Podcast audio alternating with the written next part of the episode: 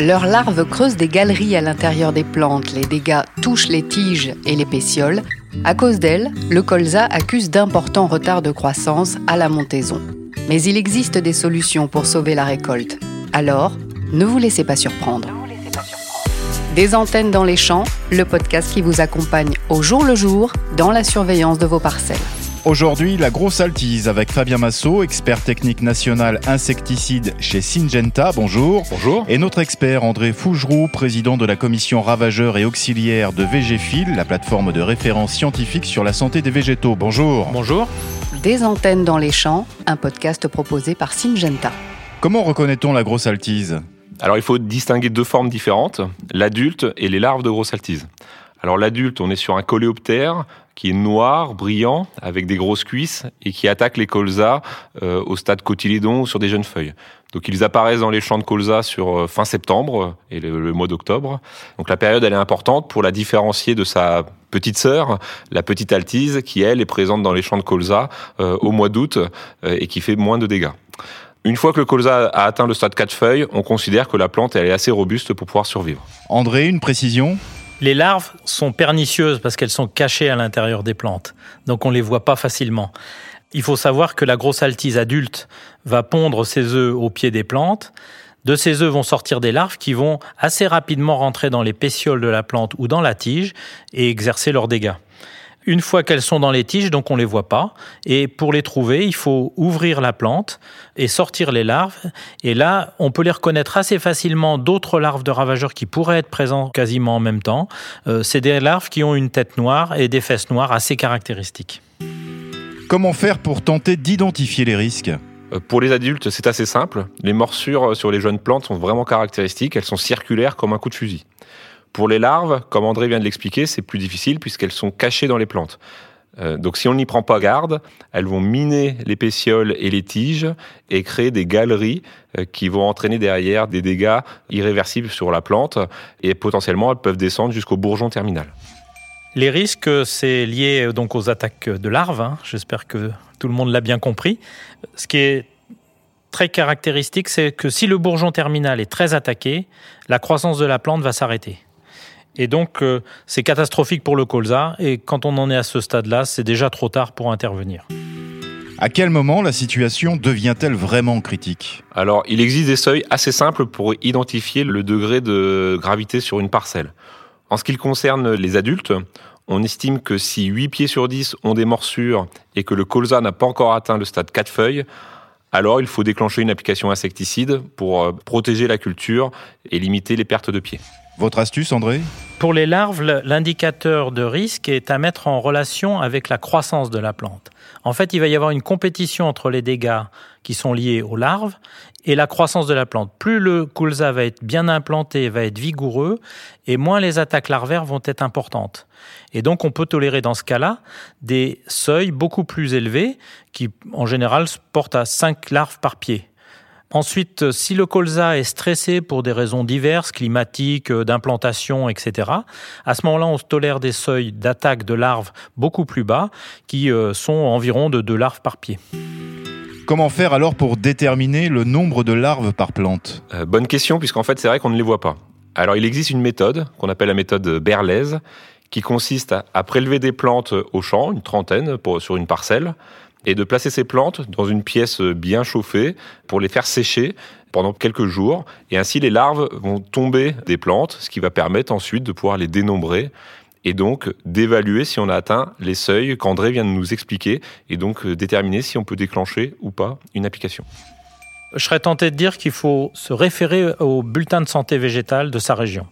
Ça permet de connaître la situation régionale, de savoir euh, si le, risque est fort ou modéré ou faible, par comparaison avec les parcelles environnantes. Donc euh, vraiment, la référence au bulletin de santé végétale est indispensable pour savoir le niveau de pression qu'on peut avoir dans ces parcelles. Comment éviter que la situation ne devienne critique? Alors pour les adultes, on l'a vu, ils sont nuisibles avant le stade 4 feuilles. Donc l'objectif, c'est atteindre le stade 4 feuilles avant leur arrivée sur les parcelles. Et donc pour cela, il faut anticiper la date de semis d'environ une dizaine de jours par rapport aux pratiques historiques en l'adaptant aux différentes régions de France. Alors ce décalage peut exposer à d'autres insectes qu'il faudra surveiller, la petite altise ou la mouche du chou, mais qui ont des dégâts beaucoup moins sévères. En ce qui concerne les larves, André l'a expliqué tout à l'heure, il y a une notion de course contre la montre entre la plante et la nuisibilité de ces larves. Donc il faut avoir une plante suffisamment vigoureuse pendant l'automne et en sortie d'hiver, et surtout une plante qui n'a pas d'arrêt de croissance. Donc pour cela, il faut générer de la biomasse. Donc ça passe par l'utilisation d'engrais starter ou euh, un apport de matière organique au moment du semis. On limite la concurrence des adventices. Puis on peut aussi associer le colza à des plantes de service, hein, des plantes compagnes, comme la févrole par exemple. Vous avez un élément à ajouter, André? Tant que les seuils ne sont pas dépassés, il faut continuer à surveiller les, les vols et surveiller les populations larvaires dans les parcelles. La seule solution efficace lorsque ces populations se mettent à exploser, c'est une intervention avec un insecticide foliaire. Et le choix de cet insecticide dépend de la région dans laquelle on se trouve et des risques de résistance qui sont identifiés dans ces régions. Quel est le niveau de résistance de la grosse altise aux insecticides? Alors le niveau de résistance est un point crucial concernant cet insecte, euh, puisque on a des zones de la France aujourd'hui, euh, dans le Grand Est, où la résistance est considérée comme très forte aux pyrétrinoïdes. Donc euh, on peut citer des départements comme l'Aube, la Côte d'Or ou Lyon, où si une intervention insecticide est à réaliser, il faudra privilégier un organophosphoré pour pouvoir être efficace. la résistance est un point critique hein, pour les agriculteurs, pour les producteurs de colza.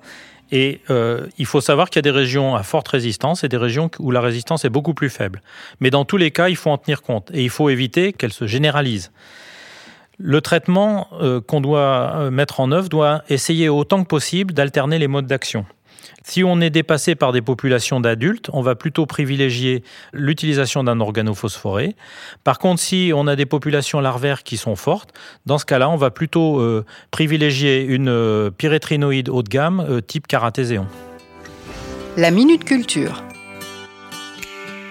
Pour la minute culture, en fait, j'ai choisi un témoignage d'un agriculteur de la fin du 19e siècle, en 1863 exactement, donc un monsieur qui s'appelle Pierre Joignot. Et juste pour vous dire que les problèmes d'altis, ça date pas d'aujourd'hui, ça a toujours été un ravageur important du colza. Voilà le, texte qu'il a écrit, ce monsieur Joignot. Partout l'altise est l'ennemi de tous les ans, l'ennemi formidable, le pillard déterminé. Chaud vive, cendre de bois ou de tourbe, eau de savon, rien n'y faisait. L'altise se moquait de nous et de nos efforts. Donc c'est juste pour illustrer le fait que euh, déjà à cette époque-là, les gens étaient préoccupés par l'altise. Donc vous voyez, ça remonte à 160 ans pratiquement. Et donc l'altise était déjà un, ravageur redouté euh, des, des producteurs de colza. Et les producteurs de colza à cette époque-là préconisaient de mettre de la sure de bois avec du goudron dans les champs de colza pour que les adultes d'Altis viennent se coller dans le goudron plutôt que d'aller attaquer les, les colzas. Donc vous voyez à quel point euh, les agriculteurs étaient désespérés par rapport à ce ravageur. Des antennes dans les champs, c'est la fin de cet épisode. Vous écoutez une série de podcasts présentés par Syngenta.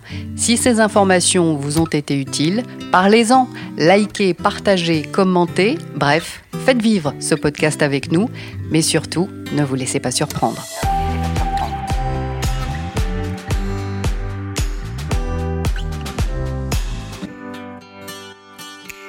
Syngenta France SAS.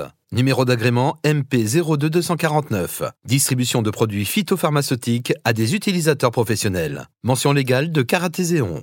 Attention, SGH07, SGH09, H302 plus H332, nocif en cas d'ingestion ou d'inhalation. H317 peut provoquer une allergie cutanée. H410, très toxique pour les organismes aquatiques, entraîne des effets néfastes à long terme. EUH 208 contient du 1,2 benzisothiazolone, peut produire une réaction allergique. EUH 401 respecter les instructions d'utilisation pour éviter les risques pour la santé humaine et l'environnement.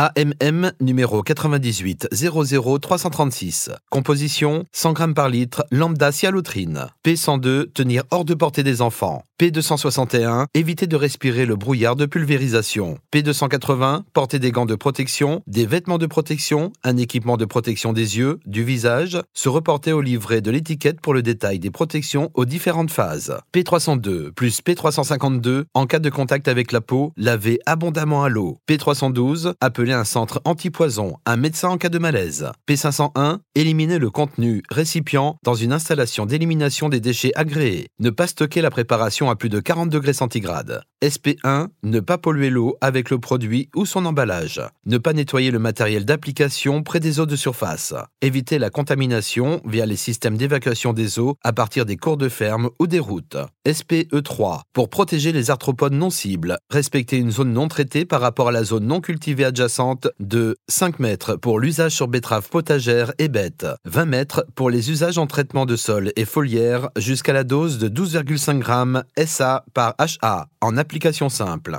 50 mètres pour tous les usages sur vigne, baies et en arboriculture. SPE3 pour protéger les organismes aquatiques, respecter une zone non traitée par rapport au point d'eau de 20 mètres pour les usages en pulvérisation en champ aux doses ne dépassant pas 6,25 grammes SA par HA, 50 mètres pour les usages en traitement de sol et pour tous les autres usages en champ à la dose maximale de 11 grammes SA par HA et pour les usages sur culture florale et plantes vertes. SPE8 dangereux pour les abeilles. Pour protéger les abeilles et autres insectes pollinisateurs, ne pas appliquer durant la période de floraison ou en période de production d'exudat. Ne pas appliquer lorsque des adventices en fleurs sont présentes. Enlever les adventices avant leur floraison, sauf dérogation possible en cas d'attribution d'une mention pour les usages indiqués. Pour le détail des mentions abeilles accordées, se reporter à l'intérieur du livret. Ne pas utiliser en présence d'abeilles. Marque enregistrée et substance active d'une société du groupe Syngenta. Assurez-vous que celle-ci est indispensable. Privilégiez chaque fois que possible les méthodes alternatives et les produits présentant le risque le plus faible pour la santé humaine et animale et pour l'environnement, conformément aux principes de la protection intégrée. Consultez http